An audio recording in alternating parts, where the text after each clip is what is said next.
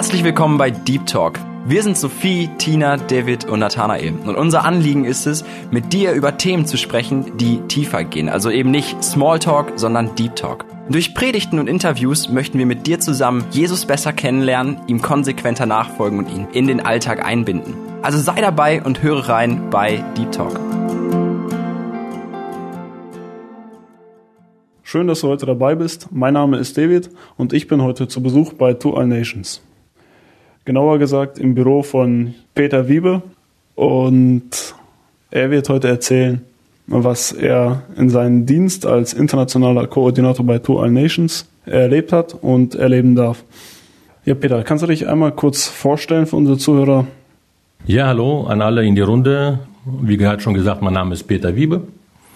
Bin 43 Jahre alt, verheiratet. Wir haben vier Kinder und äh, mein Zuhause ist in Lemgo, da wo ich auch in der Gemeinde bin. Und bin seit 2005 tätig für das Missionswerk To All Nations. Die Frage, die immer kommt und auch immer kommen wird bei Missionaren ist, wie bist du zu diesem Dienst gekommen? Ja, da sind wir ja gleich mitten in der Sache dabei. Also ich bin fest davon überzeugt, dass ich, dass Gott mich schon als kleines Kind oder als, als Kind gerufen hat in die Mission.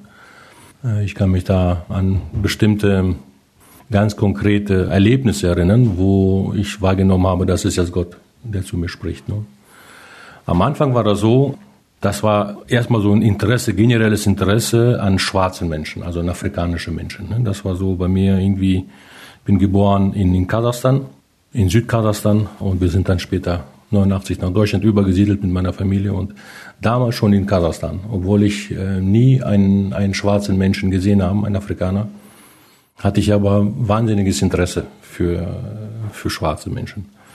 Und wenn ich dann mal in einer Großstadt war und mal einen Afrikaner gesehen habe, ich wollte dem gleich nachlaufen. Und, äh, also das war einmal das Interesse da und ja einfach die Liebe für diese Menschen.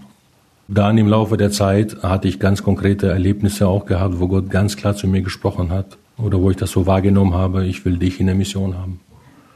Ein Erlebnis zum Beispiel, ich habe das dann so gemacht als Jugendliche, wo ich herangewachsen bin, dass ich gedacht habe, okay, auf der einen Seite spüre ich oder weiß ich, dass der Herr mich in die Mission ruft, aber wie willst du es herausfinden? Ne, was willst du, woher weißt du das genau, dass es jetzt der Herr ist? Oder vielleicht ist es ja deine eigene Idee oder vielleicht willst du ja irgendwie was, hast du dir in den Kopf gesetzt.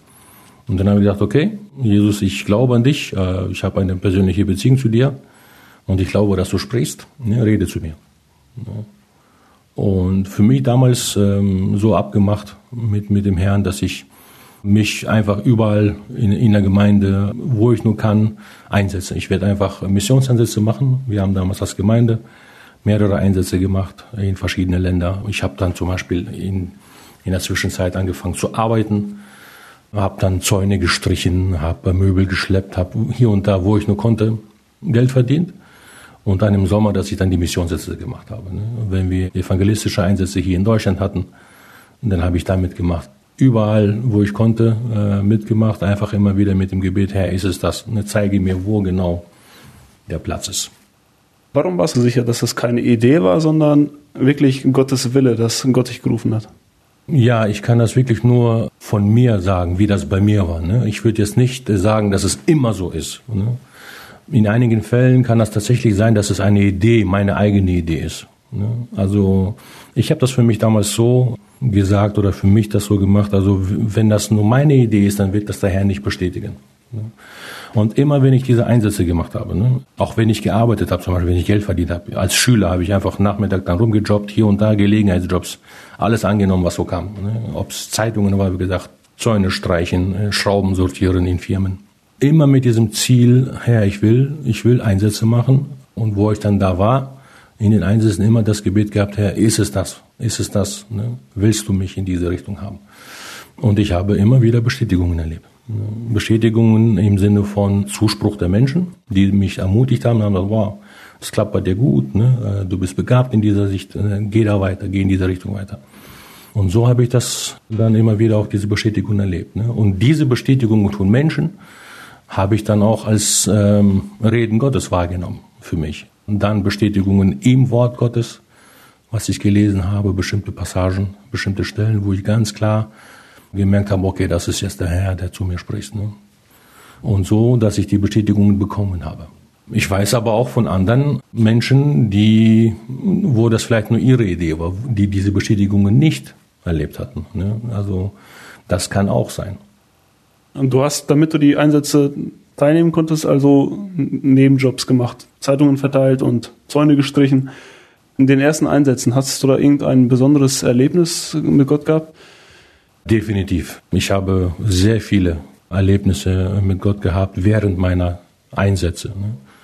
Wie gesagt, das waren dann verschiedene. Wir sind nach Kirgistan zum Beispiel geflogen zur Sommer, Kindersommerlager. Wir sind in die Ukraine geflogen, nach Russland. Ein besonderes Erlebnis hatte ich in Afrika gehabt. Das ist in Malawi. Das ist Südostafrika. Und da habe ich, da bin ich schon als äh, später als Bibelschüler. Ich habe mir war klar, dass ich zum Beispiel, wenn ich in die Mission gehe, auch eine Bibelschulausbildung haben sollte. Ne, das war für mich damals irgendwie ganz klar. So sind wir später mit meiner Frau in die Bibelschule gegangen. Und im äh, Rahmen des Bibelschulpraktikums war ich dann nach Malawi geschickt worden, ne, in dieses arme Land Afrikas. Und da hatte ich ein ganz, ganz besonderes Erlebnis gehabt. Und zwar, ich behaupte, der Herr hat mir Englisch beigebracht. Gott hat mir äh, Englisch gelernt. Und zwar war das so, dass ich in der Schule hatte ich Englisch, das war so lala. Ne? Also immer so geguckt, dass ich da mal ein bisschen durchgekommen bin, ne? knappe vier, damit ich halt nicht ganz blöd dastehe, sondern äh, durchkomme. So, und mit diesem Englisch bin ich dann nach Afrika gefahren. Ne? Und in Afrika, in vielen Ländern ist ja die Zweisprache neben der Stammesprache ist dann Englisch. Jetzt waren wir da mit einer Einsatzgruppe, äh, ich als Praktikant. Und dann hieß es ja, wir müssen in ein Dorf fahren und äh, wir wollten uns da ein Kinderheim anschauen oder eine, eine Kinderarbeit einer Gemeinde. Ne? Und da sind wir hin äh, und die sagten, die Idee, also die, äh, die Sache war die, dass man uns sagte, okay, wir gucken uns da nur an und fahren dann zurück. Und haben uns dann ins Auto gesetzt und sind erstmal einen halben Tag durch den Busch unterwegs gewesen. Und ähm, als wir dann da vor Ort ankommen, nach Stundenfahrt, war so das erste Erlebnis. Man, man bog da in so eine Kurve, du kommst um eine Kurve gefahren, das war Gebirgsland, also wir waren oben auf dem Berg, biegen in diese Kurve rechts ab und links sehe ich so ein Tal und unten im Tal sehe ich eine Kirche und ohne Ende Menschen. Tausende von Menschen. Und dann sagt der Fahrer zu mir, ah, wir sind angekommen. Da unten siehst du diese Menschen? Ich so, ja, ja die warten auf uns. Äh, ich sagte, okay, interessant. Wir wollten doch eigentlich nur Kinderarbeit anschauen, ne? also Arbeit äh, unter Kindern. Und hier waren tausende Menschen. Wir sind dann da angekommen und die haben dann angefangen uns zu empfangen, waren super froh und, und begeistert, dass wir da sind und weiß sowieso. Und, und ich merke, das geht in eine ganz andere Richtung, wie ich das eigentlich wahrgenommen hatte. Wir hatten die Info, dass wir eine Gemeinde besuchen und die Gemeinde mit der Gemeindeleitung und mit einigen Brüdern über ihren Dienst sprechen, wie die aussieht. Die wollten uns die Gemeinde vorstellen. Sie hatten eine Info bekommen oder sie hatten die Erwartung, dass jetzt Missionare kommen und ein Kinderheim starten. Und deshalb sind tausende Menschen gekommen und die haben gedacht, jetzt, heute wird ein Kinderheim gestartet und wir dürfen unsere Kinder in dieses Kinderheim schicken. Und da waren absolut falsche Erwartungen an uns. Ich war total überfordert. Der Hammer war dann, ich wurde dann direkt auf die Bühne geschoben. Ne? Und äh, der Pastor, der mit uns war, sagt dann in diese Runde, in diese tausend Menschen, wir freuen uns, dass Peter heute unter uns ist und er wird euch jetzt ein Wort der Ermutigung, er wird uns eine Predigt geben und erklären, wie wir das Kinderheim starten wollen. Ich weiß nicht, lieber Zuhörer, ob du dich in diese Situation hineinversetzen kannst, ne, was da durch mich ging. Wir hatten hinten, äh, hinter mir hatte ich dann mein Team sitzen, also es waren mehrere Bibelschüler aus Deutschland. Ich habe dann einfach nach hinten geschaut und habe in Deutsch gesagt, Leute, betet für mich. Ich habe keine Ahnung, was ich sagen soll. Betet für mich. Ich kann weder Englisch vernünftig, noch habe ich überhaupt eine Idee, wie ich jetzt in Englisch eine Predigt machen soll. So, und dieser Pastor ne, sagt, hat mich dann vorgestellt, hat gesagt, der wird uns jetzt eine Predigt geben und sagen, wenn ein Kinderheim gestartet wird guckt mich schön an, lächelt und sagt, God bless you. Ne, der Herr segne dich und setzt sich hin. Jetzt stand ich da vor dieser Menge und habe einfach zum Herrn geschrien, habe gesagt, Herr, wenn du jetzt nicht redest, ich bin am Ende. Und auf einmal habe ich eine Idee gehabt. Um ein bisschen Zeit zu gewinnen, habe ich angefangen, ein afrikanisches Lied zu singen. Und derjenige, der Afrika so ein bisschen kennt von euch, es ist ja so, es gibt ja immer einen Vorsänger, der singt eine bestimmte Strophe vor und dann singt die ganze Gemeinde hinterher. Dann gibt es immer den Vorsänger und dann die Gemeinde hinterher. Und ich habe angefangen, ein, ein afrikanisches Lied zu singen, was wir dann in dieser Zeit dann gelernt haben. Und ich wollte einfach mit diesem Lied ein bisschen Zeit gewinnen. Und das Gute war, ich habe dann angefangen zu singen und ein anderer Pastor hat mir dann beigestanden, hat das Lied dann weitergesungen und in dieser Zeit habe ich einfach zum Herrn gebeten, habe gesagt, Herr, schenk mir ein Wort, schenk mir ein Wort und schenk mir vor allen Dingen die Worte in Englisch. Und dann gibt mir der Herr, und ich kann das nur auf den Herrn zurückführen, gibt er mir die Idee und sagt, denk an die Geschichte im Neuen Testament, wo Petrus und Jakobus zum Tempel gehen und die in diesen Blinden da sitzen. Petrus sagt zu ihm, Gold und Silber habe, nicht den Blinden, sorry, das war der Lahme, ne, der nicht gehen konnte am Tempel. Und sagt zu ihm, äh, Gold und Silber habe ich nicht, aber im Namen Jesu Christi steh auf und geh. Ne, und heilt diesen Lahmen, der nicht gehen konnte vor diesem Tempel. Diese Geschichte, ich wusste erst gar nicht, wo, also aus dem Kopf konnte ich die gar nicht sagen, äh, wo die steht, die Geschichte. Ne? Wo in der Bibel genau, die Bibelstelle. Und äh, wo das Lied dann aufgehört hat, habe ich gesagt, Leute, es gibt eine Geschichte in der Bibel. Und erklärt das mit Petrus, ne, wo der zum Tempel geht und wo der in den Lahmen sitzt. Und äh, wo er sagt, Gold und Silber habe ich nicht, aber im Namen Jesu Christi steh auf und geh. Und dann sagte ich zu den Leuten, ihr habt wahnsinnige Erwartungen an uns. Aber ich kann euch eins sagen, Gold und Silber haben wir nicht. Diese Erwartungen, die ihr an uns heute habt, habe ich nicht. Aber im Namen Jesu Christi kann ich euch sagen, wenn ihr beten werdet, ich werde nach Deutschland kommen und ich werde von euch berichten in Deutschland, in den Gemeinden, unter den Deutschen, meinen Mitgeschwistern. Ich werde von euch berichten. Und wenn der Herr das bestätigt, dann wird bei euch ein Kinderheim sein in Zukunft. Aber das wird nicht passieren heute. Gold und Silber nicht, aber ich komme zu euch im Namen Jesu Christi. Ich muss euch sagen, ich habe 25 Minuten gepredigt über diesen Text. Und wo ich fertig war, Gott ist mein Zeuge. Ich habe englische Worte benutzt in dieser Predigt, die ich so noch vorher nicht kannte. Ich kannte nicht diese Worte, die englischen Begriffe, die ich bei dieser Predigt benutzt habe. Und ich habe mich dann hingesetzt und ich konnte nichts anderes als einfach nur Wow sagen. Preis dem Herrn. Das sind so Erlebnisse. Das ist eines von ganz, ganz vielen Bestätigungen, wenn du dich Jesus Christus ganz offen und ehrlich hingibst und sagst, Herr, ich kann gar nichts.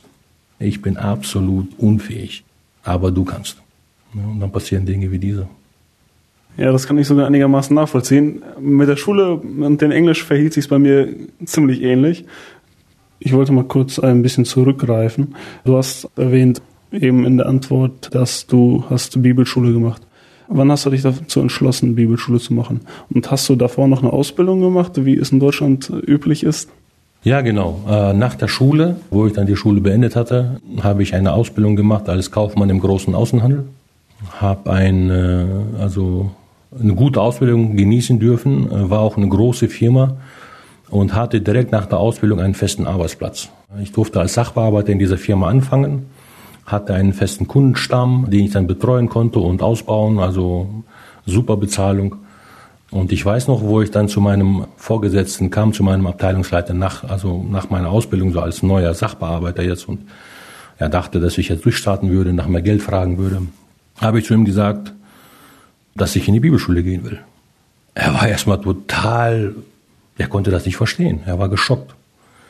Und da sagte er zu mir, Peter, weißt du, dass du hier alle Möglichkeiten in, in dieser Firma hast? Ne? Du kannst aussteigen, du kannst Geld verdienen. Ich so, ja, das weiß ich. Danke für das Vertrauen. Ich so, aber ähm, ich glaube, ich meine, die wussten, dass ich Christ bin. Ich habe gesagt, und ich glaube ganz fest, dass Gott mich in den vollzeitigen Missionsdienst ruft nach Afrika. Und ich möchte mich dafür vorbereiten. Und ich finde, eine gute Vorbereitung für einen Missionsdienst ist eine Bibelschule. Und das habe ich ihm einfach erklärt in einem Gespräch gesagt, ich möchte in die Bibelschule gehen. Und dann guckt er mich an und sagt, Wahnsinn. Sagt er, Respekt. Ich kann es nicht verstehen, sagt er, warum du das machst, aber ich respektiere dich, weil du sowas machst. Sagte, aber eins sollst du wissen, falls es mit Gott und Kirche bei dir nicht klappen sollte, du kannst jederzeit zurückkommen, ich stelle dich wieder ein. War ich froh ne, für dieses Vertrauen, habe dann aber das nicht weiterhin kommentiert. Ja, dann, dann stehen einem die kompletten Türen offen in der Berufswelt. Man kann Karriere machen, man kann viel Geld verdienen, man, man kann Ziele erreichen. Aber das hat ja Jesus, unser Vorbild, genauso gemacht. Auch der hat nicht den Weg eingeschlagen, hat Karriere gemacht, sondern hat ganz einfach dem ja seine Aufgaben gemacht, die er auf der Erde hatte. Du hast recht früh geheiratet, schon in der Ausbildung. Und mit der, einer Frau bist du dann auch auf die Bibelschule gegangen. Ja, genau. Ich war 21, wo wir geheiratet haben. Es war, ich war gerade im dritten Ausbildungsjahr. Meine Frau war da zu dem Zeitpunkt schon fertig. Die ist gelernte Krankenschwester. Und ich war im letzten Ausbildungsjahr, haben wir geheiratet. Und nach meiner Ausbildung sind wir dann zur Bibelschule nach Bonn gegangen. Und das ist auch wiederum eine interessante Geschichte, wie einfach wie Gott das führt. Also ich stelle das immer wieder fest, wenn man sich wirklich bedingungslos dem Herrn anvertraut, der macht solche Sachen, wo du selber nicht planen kannst. Es war so, dass wir, wie gesagt, ein gutes Einkommen hatten. Ich dann damals als äh, Sachbearbeiter in einer Firma, ich habe dann ein halbes Jahr da als Sachbearbeiter gearbeitet. Meine Frau ist Krankenschwester und als junges Ehepaar haben wir am Ende des Monats noch ziemlich viel Geld gehabt, also über gehabt.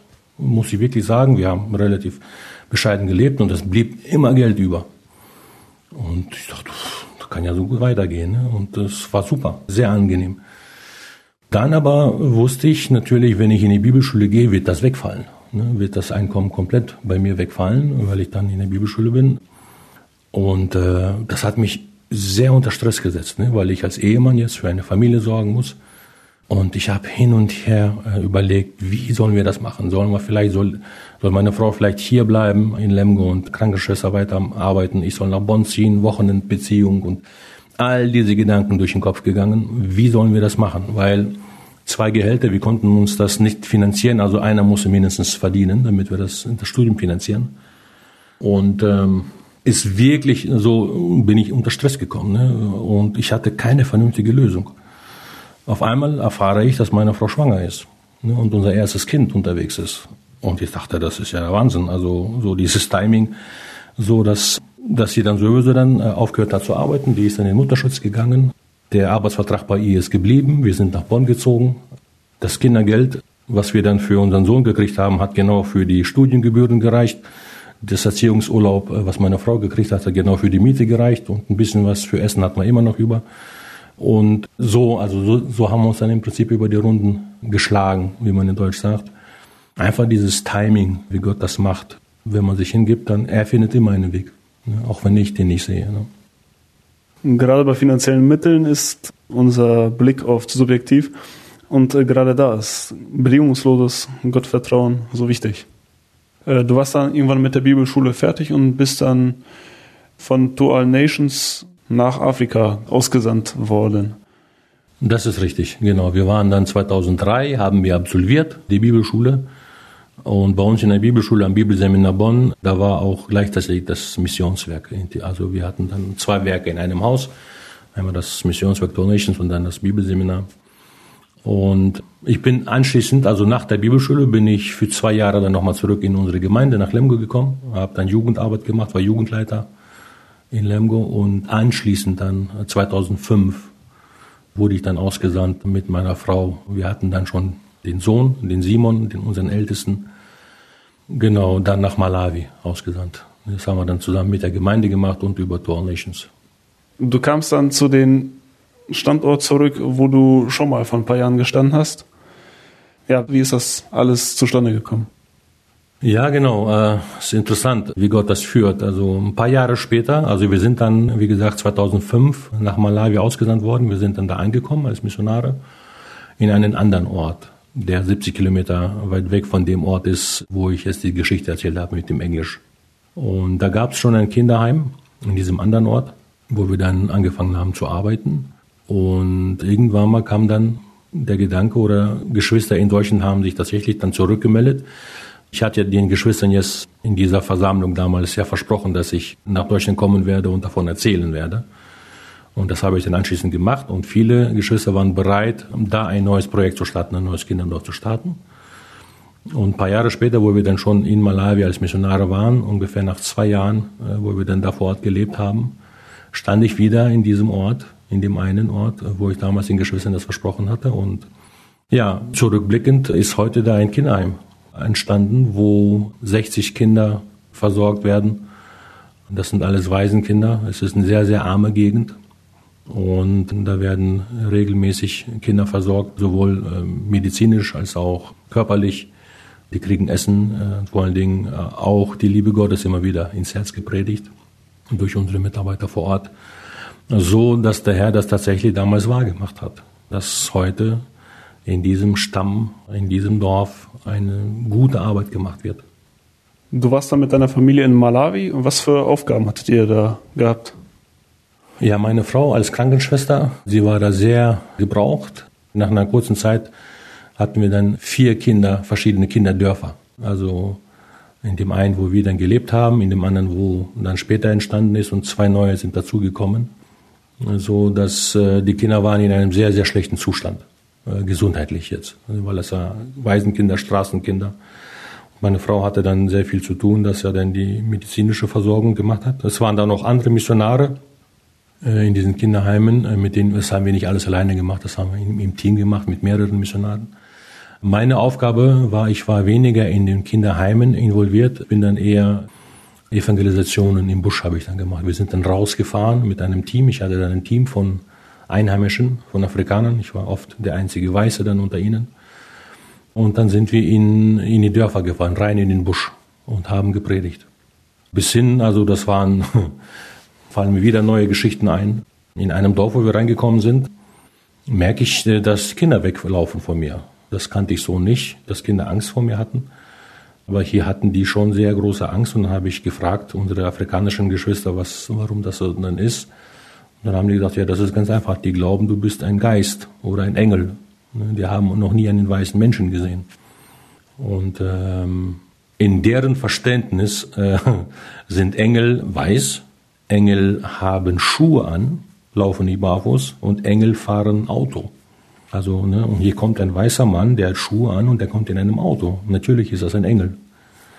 Äh, und warum der weiß ist, ist es ganz einfach, weil die verstehen das so, dass weiße Menschen viel näher bei Gott sind und Gottes Herrlichkeit strahlt die mehr an, deshalb sind die weiß. Und wir Schwarze sind so weit von Gott weg, äh, deshalb sind wir schwarz. Und das war der Grund, warum die Kinder da weggelaufen sind von mir. Und bis ich dann erklärt habe, das ist nicht so. Ich bin kein Engel. Ne? Ich bin vielleicht höchstens ein Engel mit einem B davor, also ein Bengel. Ne?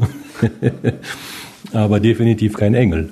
Und ja, wir sind dann da rein in die Dörfer und haben meistens ging das dann so, wir hatten so ein festes Programm von Donnerstag bis Sonntag.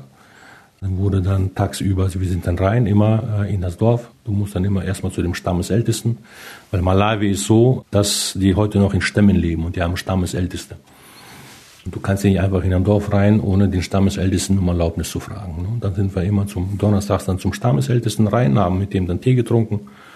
Ich musste dann fragen, ne, wie es seiner Familie geht, seinen Rindern und seinen Herden und also erstmal eine lange Zeit sich mit dem Stammeshäuptling zu unterhalten erklären, wer wir sind, was wir machen, was wir vorhaben. Und immer, immer wieder, wir hatten kaum jemanden, der uns das nicht erlaubt hat. Also die sehr offene, sehr große Offenheit fürs Evangelium. Und dann haben wir Freitag, Samstag dann äh, gepredigt, tagsüber dann äh, rein in die Häuser, haben dann Hausbesuche gemacht, haben uns mit den Leuten bekannt gemacht in den Dörfern. Und abends dann dann große Leinwand aufgestellt, den Jesusfilm gezeigt und dann gepredigt und anschließend dann einfach auch aufgerufen, wer Jesus nachfolgen will, der kann dann zur Seelsorge bleiben. Und das ging dann zwei Abende so und am Sonntagmorgen haben wir dann den ersten Gottesdienst gefeiert und haben gesagt, ab heute ist hier eine Gemeinde gegründet und äh, ab heute wird jeden Sonntag in diesem Ort Gottesdienst stattfinden. Und dann haben wir meistens jemanden dann da vor Ort gelassen, einer von unseren Brüdern, die dann diese Gruppen dann zu betreuen haben. Und äh, wir sind dann weitergezogen in das nächste Dorf. Und so ging das dann von Dorf zu Dorf. Und der Herr hat diesen Dienst sehr gesegnet. Heute sind in vielen Orten dadurch viele Gemeinden entstanden. Die Sprache war dann meistens Englisch? Beides, das war Chichewa. Chichewa ist eines der Stammessprachen in Malawi.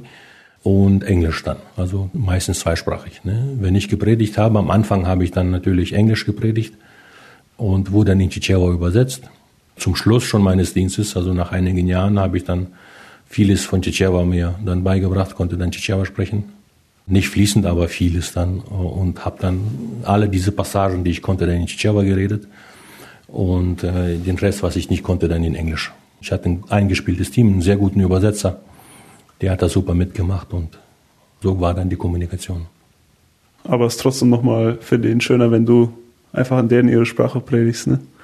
Äh, Sprache ist auf jeden Fall ein, ein Beweis, ein Liebesbeweis. Ne? Das sagen die Afrikaner auch. Also wer unsere Sprache spricht, ne, der liebt uns, der respektiert uns. Und hier war ein Weißer, ne, der eine Sprache, der uns kleinen Afrikaner, ne, unsere Sprache spricht. Also das war sehr viel Respekt und sehr viel Freude seitens der Afrikaner, wenn, wenn du ihre Sprache sprichst. Ne? Das war schon sehr aufopfernd, das Ganze. Sehr anspruchsvoll hört sich das an. Deine Frau war Krankenschwester, die war sehr viel äh, beschäftigt und du warst dann auch oft nicht da zur Unterstützung. Das ist richtig. Wir haben das nicht wirklich als Opfer gesehen oder aufopferungsvoll gesehen, weil wir davon einfach überzeugt waren. Ne? Wir waren absolut dankbar, dass der Herr uns diese Möglichkeit gegeben hat und wir haben das nicht als Opfer wahrgenommen, im Nachhinein aber schon, meine Frau war sehr, sehr viel alleine. Also im, äh, im Haus äh, mit unserem Sohn. Ich war viel unterwegs. Das Gute war, dass auf dem Gelände, wo wir gelebt haben, in dem Kinderheim, da waren noch andere Missionare, Missionars-Ehepaare, Familien, so dass sie dann Unterstützung hatte. Aber viele, viele Abende war die alleine zu Hause. Und ich war viele Abende, äh, wir haben es oft so gesagt, wie in einem eine Million Sterne Hotel schliefen. Ne, das war so, dass wir unter offenen Himmel dann geschlafen haben. Es waren ja immer ne, wirklich Buschdörfer draußen. Und dann haben die einheimischen Geschwister uns einfach aus Gras so Wände, so vier Wände gemacht, ne, einfach wegen Sichtschutz. Aber nach oben hin war dann freier Himmel.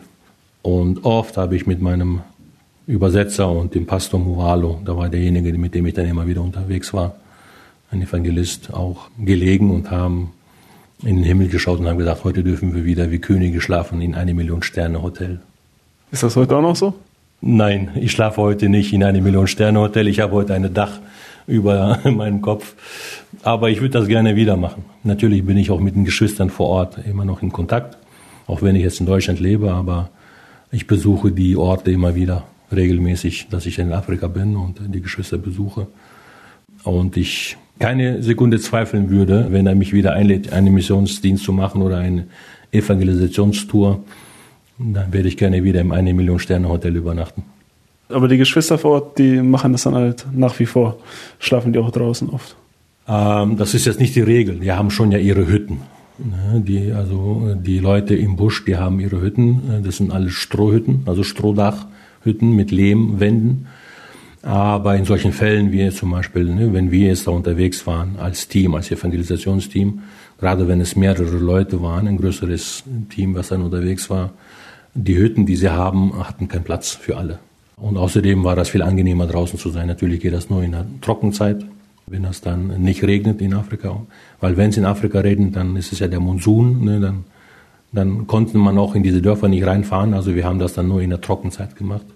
Es war dann immer so, dass wir dann, äh, wie gesagt, äh, lagen da in diesem offenen Himmel und äh, in der Nähe brannte immer ein Feuer, wo dann zwei Wächter immer saßen. Ne? Das waren dann immer irgendwelche Brüder aus der Gemeinde, wenn es eine Gemeinde vor Ort gab, wenn nicht Vertrauenspersonen, denen wir vertraut haben, die saßen dann draußen am Feuer wegen den wilden Tieren, wegen den Hyänen und anderen Tieren, die dann, die dann nicht ins Lager kommen durften. Ne?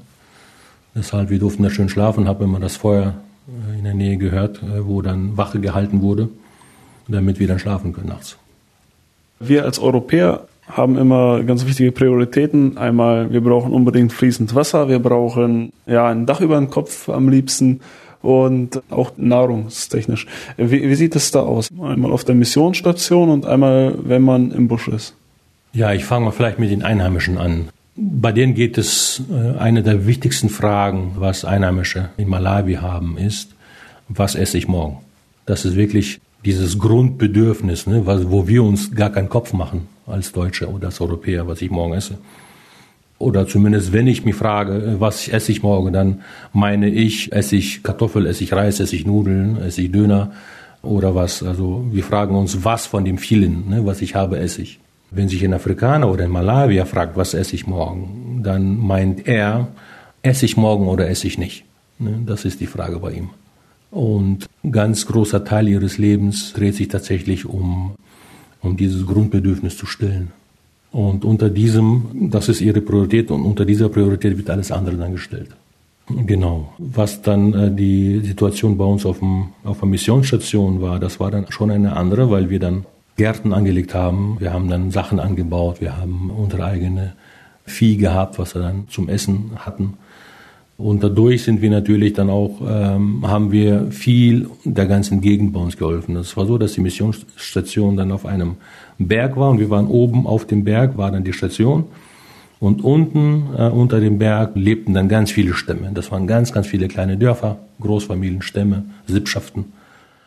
Viele von ihnen haben dann bei uns gearbeitet auf der Station, durften dann auch anbauen und äh, mithelfen in, im Kinderheim so dass durch den Segen, was wir hatten, dann oben auf der Station, dann natürlich auch die ganzen Leute drumherum dann gesegnet wurden. So dass äh, nach der Zeit, also dieses Problem wurde dann immer weniger. Ne? Es kamen dann andere Schwierigkeiten hinzu, aber das wurde dann besser. Ne? Also die Einheimischen haben also geholfen, auch somit die Kinder zu ernähren, die ganzen vielen kleinen Mäuler zu stopfen. Richtig, genau. Es war so, dass wir Mitarbeiter hatten, die dann, das waren alles Einheimische. Ne? Wir haben die dann gebeten, dass sie zu uns kommen auf die Missionsstation äh, und uns mithelfen. Ne? Da gab es dann Leute in der Küche, da gab es Leute im Garten oder auf den Feldern gab es Leute, die dann angepflanzt haben. Es gab Leute in der Farm, die dann äh, das Vieh besorgt haben. Ne?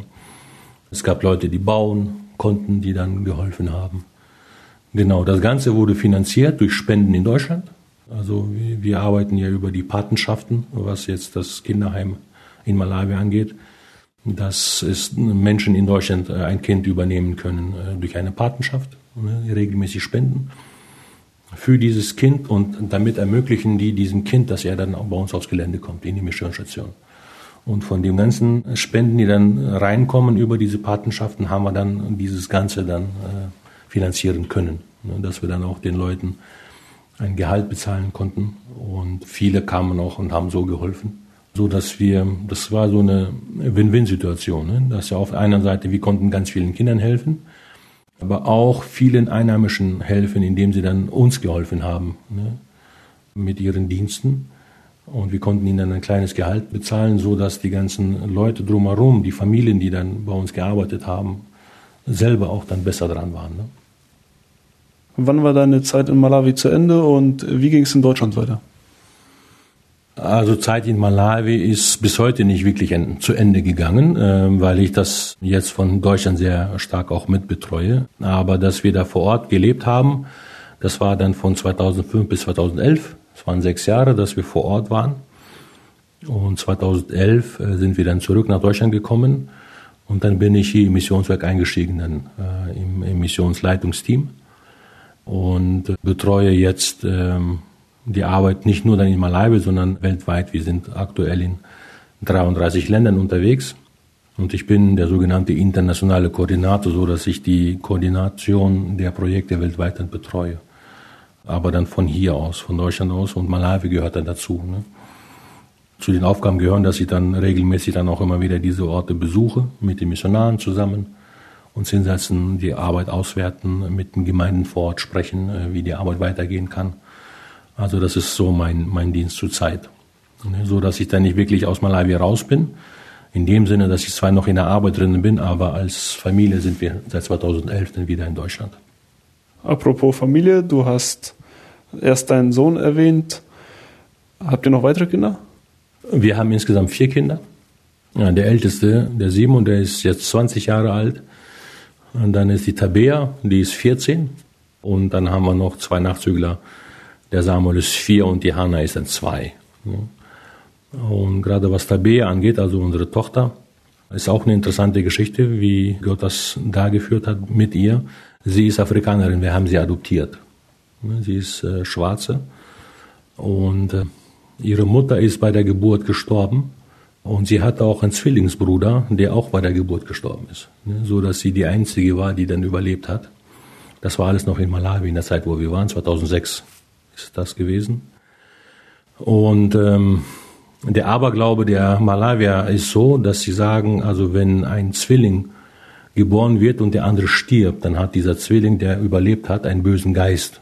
Nach dem Motto, dass er dann den anderen umgebracht hat. Und hier war das jetzt so, die Mutter stirbt, der Bruder stirbt und sie überlebt als Einzige, also die hat auf jeden Fall einen ganz bösen Geist, ne, dass sie sogar die Mutter tötet und den Bruder.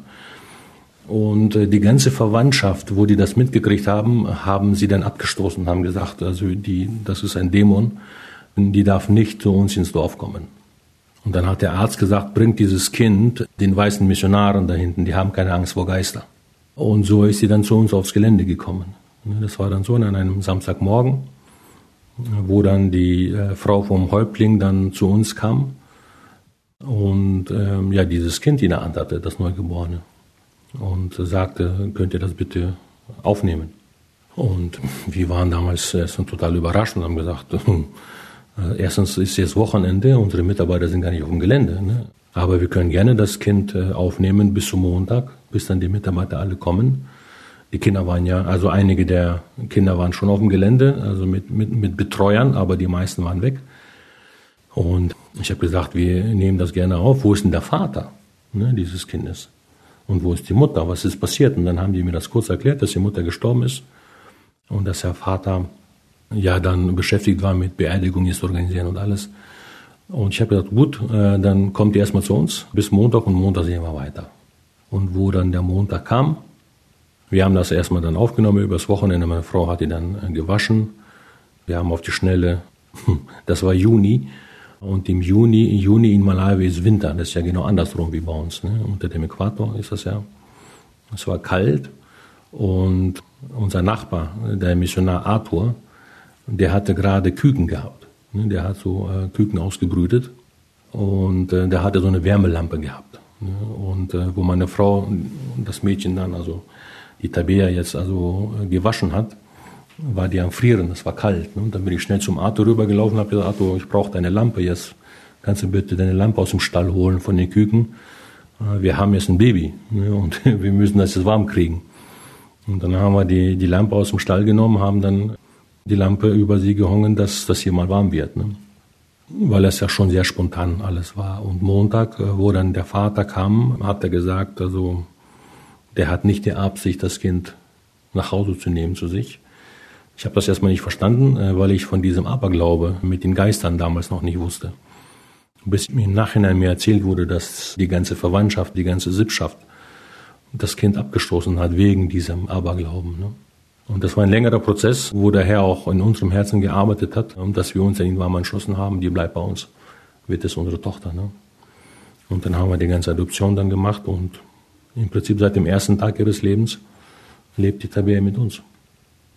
Peter, hast du noch ein paar Worte an die jugendlichen Zuhörer, die du gerne teilen möchtest? Habe ich. Ähm, ich würde euch einfach ermutigen, euren Weg rauszufinden mit dem Herrn. Wenn du eine lebendige Beziehung zu Jesus hast, dann kannst du den auch ganz offen und ehrlich nach Dingen fragen, ne, die, wo du vielleicht keine Antworten hast oder wonach dich verlangt. Ne? Ich habe das so immer wieder erlebt bei mir, ähm, dass, wie ich das auch am Anfang erzählt habe, ne, dass ich ganz ehrlich und offen gebetet habe und gesagt, Herr, zeige mir deinen Weg. Ne? Ich will dir bedingungslos folgen, aber ich möchte dich bitten, dass du den Weg dann zeigst und ich bin dann bereit, den auch zu gehen. Auch wenn er verrückt klingt oder wenn er unlogisch klingt. Wenn ich die feste Zusage vom Herrn habe, dass das der Weg ist, und dann sollst du denn gehen. Und so habe ich das immer wieder in meinem Leben erlebt, dass ich gesagt habe, das klingt jetzt absolut nicht logisch. Oder ich würde ganz ehrlich vielleicht anders. Ne? Da kommen Fragen und Zweifel und all diese Dinge. Ne? Aber wenn du tief im Herzen diese Ruhe hast, das ist der Weg, den der Herr will. Und wenn du den dann gehst, das wird dann nicht langweilig. Ne? Das wird dann spannend. Das kann ich euch versprechen. Ne? Wie kann ich die Mission to All Nations unterstützen? Ja, da gibt es mehrere Wege. Äh, ich denke mal gerade als Jugendlicher, ihr könnt euch erstmal informieren. Ich würde jetzt nicht pauschal sagen, unterstützt uns. Natürlich sind wir auf jede Spende angewiesen. Wir sind ein Glaubenswerk, ein Spendewerk und wir sind für jede Spende dankbar. Aber ich finde das viel besser, dass man sich informiert einfach und guckt, ne, was machen die denn? Was sind das denn für Leute? Ne? Was machen die für Dienste? Und da gibt es mehrere Möglichkeiten. Also wir sind auf den sozialen Netzwerken immer unterwegs, ob das jetzt Instagram ist, ob das jetzt Facebook ist oder auch äh, Website. Das ist immer to all nations, ne? also zu allen Nationen dann. to-all-nations.de, das ist die Website. Und äh, bei Instagram heißt es auch to all nations, also wenn ihr das eingibt, könnt ihr euch erstmal informieren. Da gibt es verschiedene Möglichkeiten. Also das mit Afrika, das ist jetzt nur eins von vielen Ländern. Vielleicht sagt euch ein anderes Land zu oder vielleicht betet ihr schon seit einer geraumer Zeit für ein bestimmtes Projekt, was euch vom Herzen liegt. Ja, dann könnt ihr euch da informieren ne, über unsere verschiedenen Arbeiten, die wir dann tun. Ja gut, Peter, ich danke dir dafür, dass du dir die Zeit genommen hast für das Interview, für das Gespräch. Ich wünsche dir auch noch viel Erfolg, Gottes Segen bei deiner weiteren Arbeit als Koordinator. Und euch Zuhörern wünsche ich den Vers aus Psalm 46, Vers 2. Gott ist unsere Zuversicht und Stärke und eine Hilfe in Nöten, die uns getroffen hat. Diesen Vers möchten wir euch weitergeben und wir wünschen euch eine gesegnete Woche.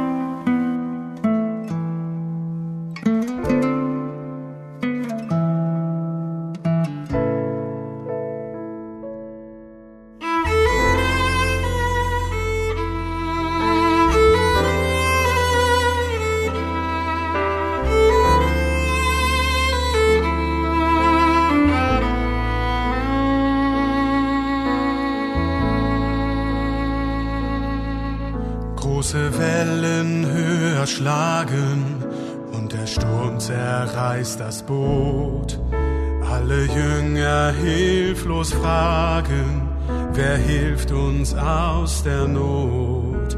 Sie rufen ihren Meister, Herr, wir werden untergehen. Doch er hebt die Hand und gebietet laut, dass Wind und Wolken fliehen. Gott stillt den Sturm und ich weiß genau, weit über dunklen Wolken darf ich schon bald den Regenbogen schauen. Wenn Wind und Wetter mich bedrohen, der Friede mich erfüllt, denn ich weiß, der Vater jeden ja jeden Sturm auch steht.